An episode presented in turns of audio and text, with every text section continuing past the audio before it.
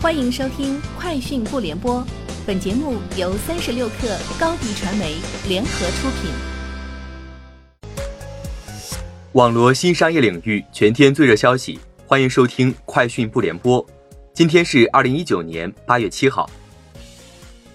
三十六克获悉，新氧大数据研究院发布的《新氧二零一九医美行业白皮书》显示，据调查，二零一七年中国医美疗程消费类。为一千六百二十九万，仅次于美国的一千六百三十四万，且中国年增速百分之二十六点四，以此推算，二零一九年中国医美疗程消费量将超过美国、巴西、日本、韩国等医美消费大国，居全球第一。三十六氪获悉，八月五号，哔哩哔哩上线《哈利波特》电影全系列剧集页面，共八部电影，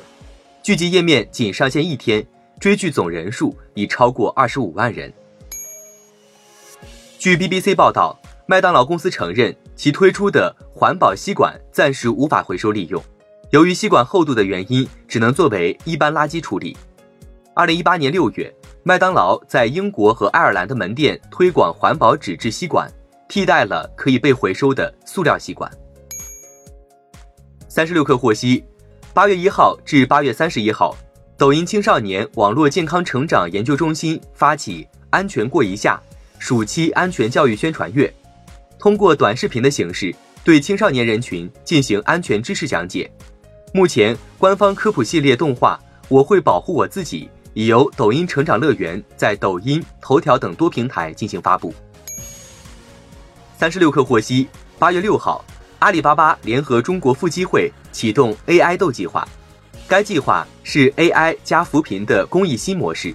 旨在通过 AI 产业释放出大量就业机会，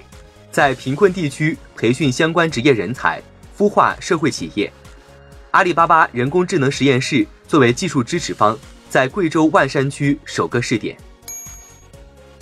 三十六氪获悉，此前短视频博主敬汉卿被告知他的名字已经被一家公司抢注为商标。对方要求他立即停止使用此名在各大平台发布作品。对此，西瓜视频表示，为创作人提供全方位商标维权支持，除为商标被恶意抢注的创作人给予法律帮助外，也将为有意注册自有商标的创作人提供专业支持。关于麦当劳是否会布局人造肉，麦当劳回应称，麦当劳对人造肉密切关注，但仍未做出任何决定。素食者的人数不断增加，但麦当劳业务规模非常大，引入新的东西时要确保这一消费趋势是可持续的。麦当劳正处于了解消费者想法的阶段，并且会评估相关产品对餐厅和业务的影响。三十六氪获悉，音频平台懒人听书近日完成新一轮亿元级融资，由基石资本领投，三千资本跟投，投后估值二十亿元。本轮融资主要用于内容及版权的引进，尤其是独家版权资源以及头部 IP，同时强化平台生产能力，并结合 3D 音频技术等科技手段升级用户体验。据外媒报道，长期从事赛车运动报道的记者萨姆史密斯透露，未来公司已经出售了其电动方程式赛车车队的多数股权，但知情人士表示，未来仍是该车队的赞助商。